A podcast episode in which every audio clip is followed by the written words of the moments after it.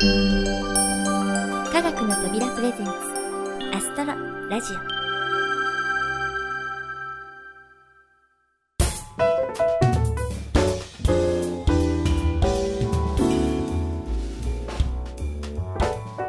皆さんこんにちは。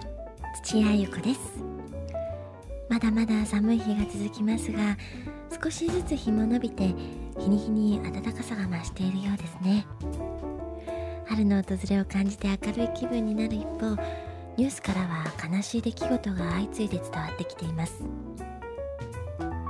民主化運動から端を発した中東での騒乱そしてニュージーランドで起こった大地震それらの犠牲者の数が一日ごと増えていくのを聞くと本当に胸が締め付けられる思いがします。大昔の人々は死者は星になると信じていました。そして今大きな町から見える星はほんのわずかです。これは光害のせいばかりではなく何か星が見えにくくなるようなものが私たちの心を曇らせているんじゃないかなと最近はそんな風に思ったりします。そしてもっと星が見えれば人はもっともっといろんなことを身近に感じられるんじゃないかなと。このアストロラジオを聞いて一人でも多くの人が星空を見上げその同じ星の下で起こっているいろいろなことに思いを馳せていただけたらなと思います。災害のそして争いの犠牲になった人たちのご冥福を心からお祈りいたします。では気持ちを切り替えまして今月の星座のコーナーです。ここでは星占いの12星座からその月の上旬に見やすい星座を解説しています。今回は双子座のご紹介です。前回の大牛座に続いてこの双子座も冬の華やかな星々の一角を占めていますのでとても見つけやすい星座の一つでしょう。それではいつものように3月の上旬夜8時ごろ南を向いて空を見上げてみます。おなじみのオリオン座は少し西寄りに傾きました。前回のおさらいをしておくと左上の赤っぽい一等星がベテルギウス。右下の青白い一等星がビゲルでしたね。オリオン座に代わって真南の方向には明るい星が2つ。ベテルギウスの東側。ほぼ同じ高さにあるのが子犬座のプロキオン。そしてその中間の少し低い位置にひときわ明るく輝くのが大犬座のシリウス。ベテルギウスと合わせて3つの星が大きな逆三角形を作っています。これが有名な冬の大三角です。プラネタリウムの解説ではここからぐるっと冬の一等星巡りに入るところですがここでは本題の双子座を探していきましょう。双子座を探すのは簡単です。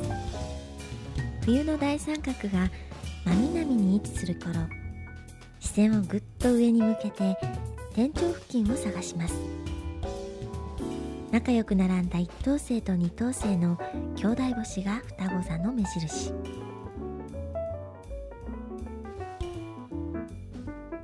明るい方が弟のポルックス。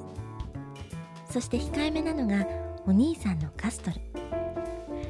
ギリシャ神話に登場するこの双子。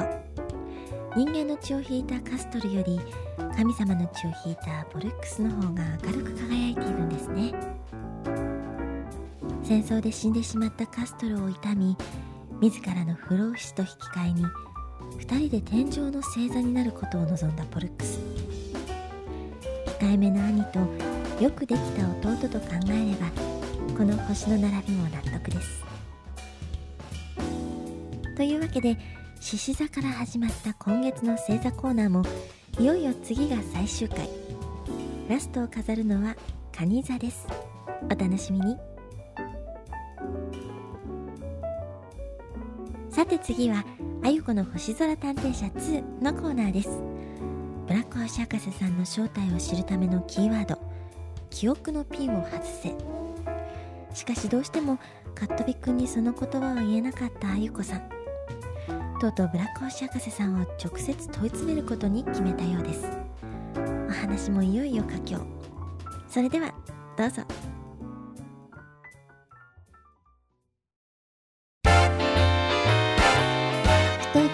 素朴な疑問今更聞けないあんなこと。星の疑問は何でもお任せ。あゆこの星空探偵社。ただいま開店いたします。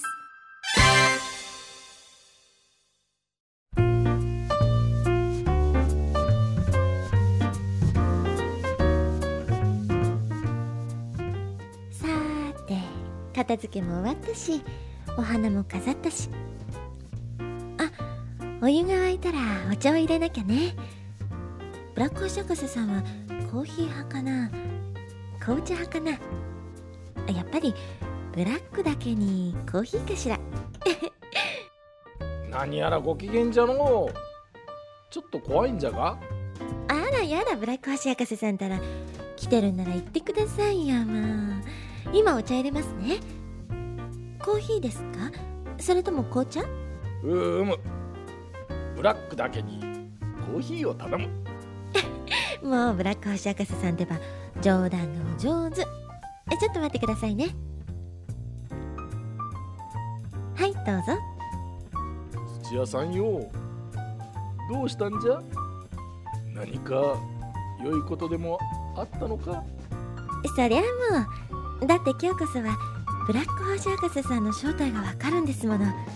ご機嫌にもなりますってはあ？なんじゃそりゃ？そんな話わし聞いてないけど。いいえ。今日こそ洗いざらい。全部包み隠さず話してもらいますからね。はっはーなるほど。さては土屋さん。カットビ君に例のキーワードを言えなかったな。ギク。それでやむなく正面突破。わしに直接聞いちゃえ。と大方そんなところじゃろ？でも後戻りできないなんて脅かされたら聞けるわけないでしょ？だからこうしうてーん仕方ないの。うじゃあ土屋さんちょっくらカットビ君を呼び出してくれんか？カットビくんを？どうして？ええからええから。悪いようにはせんよ。ほれちゃっちゃと呼んでくれ仕方ないわ。わかりました。カットビくん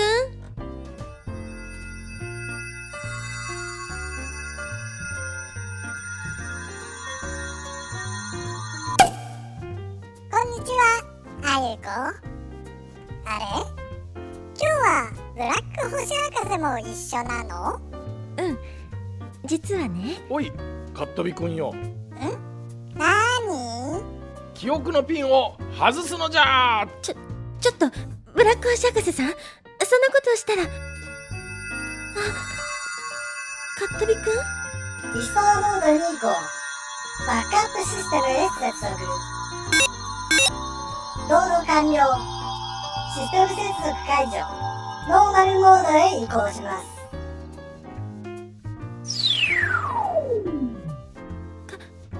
カットビくん？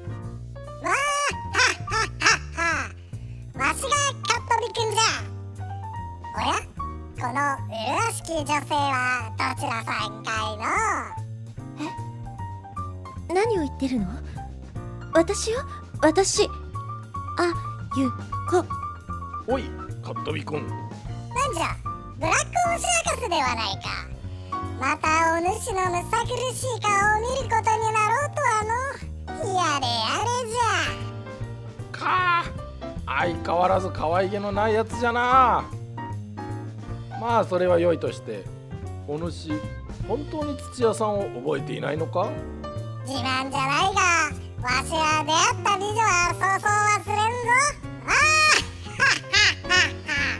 あ！ちょっとブラック星博士さんこれは一体どういうことなんですか？うーむ。どうやらモリシステムが旧式のバンクセレクトのままなんじゃな。アストロ Z のやつめアップデートをケチりおったか。こりゃメモリを拡張してフラットなアドレス空間にデータをマージして。あーめんどくさい。土屋さんよ。カットビ君はしばらく借りていくぞ。ではさらばじゃ。あちょっと待ってくださいよ。うんせっかく美女に出会えたのにマスターの命令では仕方ないの。ではまたお会いしましょうぞ。さらばじゃ。ちょちょっとなんでカットビ君は私のこと忘れちゃったの？なんでブラック星博士さんのコピーみたいになっちゃったの？もう何が何だか全然わからない。これから一体どうなっちゃうの？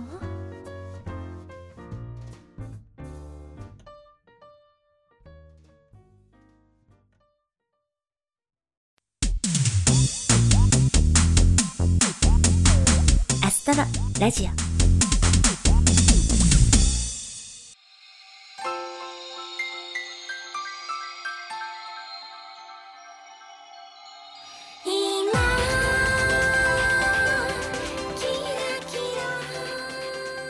い、あゆこの星空探偵シャツお送りいたしました。突然表変したカットリくん。そしてブラック星博士さんとあゆこさんの関係はどうなるの？次回いよいよ感動の最終回。ですが感動するかどうかはまだ未定らしいです、えー、とにかくお楽しみに。それでは今月のインフォメーションです。この3月はプラネタリウムのリニューアルオープンが相次ぎますのでご紹介いたしましょう。まずは茨城県日立市にある日立シビックセンターが3月19日土曜日にオープンします。こちらの目玉はメガスター 2A が導入されること。新たにソリッドステートシャッターという新機能を搭載。デジタル映像をより活かす工夫がされた新時代のメガスターに期待です。続いては愛知県名古屋市。プラネタリウム好きには言わずと知れた名古屋市科学館です。こちらは機材のリニューアルではなく建物そのものが建て替わりました。新しいドームの直径は35メートルになりなんと世界最大のプラネタリウムに生まれ変わります。光学式の投影機にはカール・ツァイス社製ユニバーサリウム旧型を選択。星の数ではなく美しい星を追求したいというドイツのこだわりの一品です。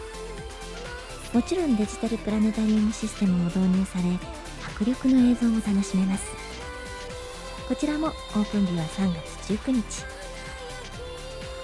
そして福岡県宗像市の宗像ユリックスプラネタリウムでもカールツアイス社製の投影機を導入。こちらはスカイマスター ZKP4 という機種で大きさは違っても星の美しさを追求するというコンセプトは同じ。きっと美しい星たちを描き出してくれることでしょう。もちろんデジタルシステムもバッチリです。この宗像ユリックスもオープンは3月19日です。この日は西から東までリニューアルのオープンラッシュで遠征を考えているコアなファンにとっては嬉しくも悩ましい一日ではないでしょうか。そして最後は熊本県の熊本市立熊本博物館が3月27日日曜日にオープンします。こちらのシステムは五藤光学社製のハイブリッドシステム。この夏には話題のはやぶさバックトゥジアースの投影も予定されており地元の方々には嬉しいリニューアルとなりそうです。このように各地で特徴のあるリニューアルが行われており今後新設改修が予定されているプラネタリウムからも目が離せませんね。いろいろお話ししてきましたがそろそろお別れのお時間になってしまいました。